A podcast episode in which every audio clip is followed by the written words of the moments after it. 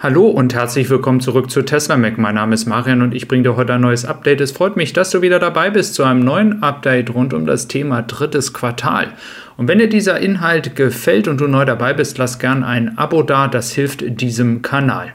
Ja, wir schauen uns das dritte Quartal an und dazu auch noch mal eine Grafik. Hier habe ich jetzt mal ein Beispiel der Seidenstraße genommen. Diese hat sich ja in den letzten drei Monaten im Prinzip erledigt, weil ja der Weg über Moskau nicht mehr zeitnah möglich sein wird und das zu Recht. Somit ist dann einfach nur noch der Weg über Teheran und Istanbul möglich und das heißt mit Zügen jetzt zum Beispiel in Zukunft Autos zum Beispiel nach Europa zu transportieren, fällt damit erst einmal weg.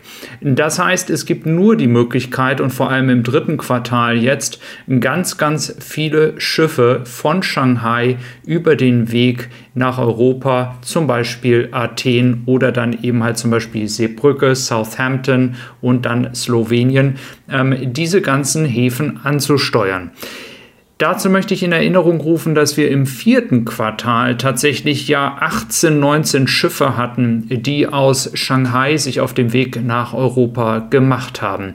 In äh, diesem Quartal stand dem 1.6., ich produziere gerade das Video vor meinem Urlaub, sind ja nur vier Schiffe unterwegs. Vielleicht kommen noch ein, zwei Schiffe, das ist meine Hoffnung, dann wären es nur sechs. Das heißt, das zweite Quartal ist tatsächlich ein sehr schlechtes, wenn es, wenn es um die Schiffe Schiffanzahl geht.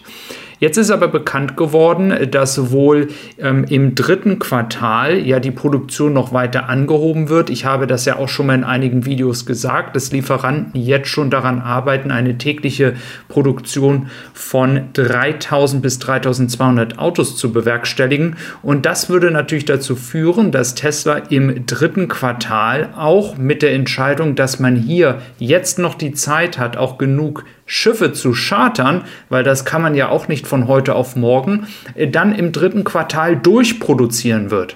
Und das Gute dabei ist, dass immer mehr Leute auch Lieferzeiten bekommen haben für Juli, für August etc. Das heißt, ganz, ganz viele Schiffe werden dort in der Zeit kommen und man wird versuchen, das Ganze aufzuholen, was jetzt eben halt liegen geblieben ist.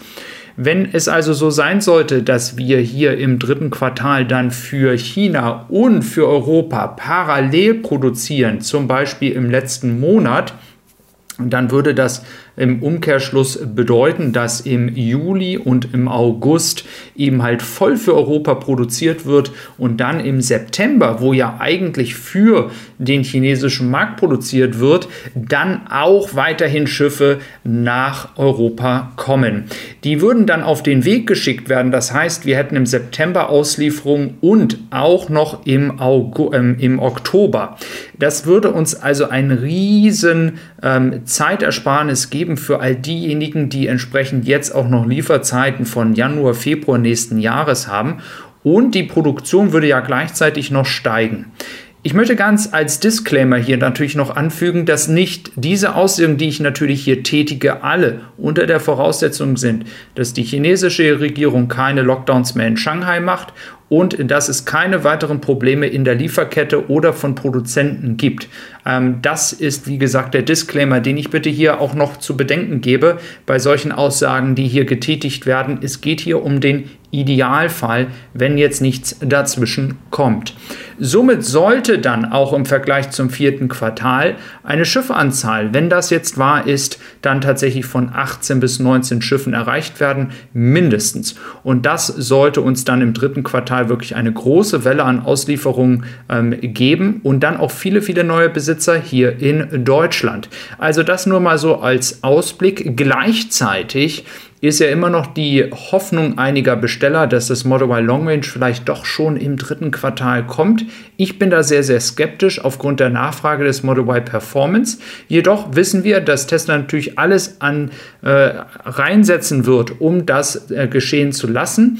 Ähm, schauen wir mal, ob dieses passiert. Auf jeden Fall wird die Model Y Performance Produktion bis dahin auch sehr, sehr hoch sein.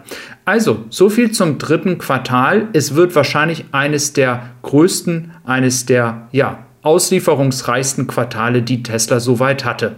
Und wenn du einen Tesla bekommst, schaut mal gerne bei Tesla Supply vorbei. Giga Sommerpaket würde mich sehr freuen. 15% Rabatt. Bis dann.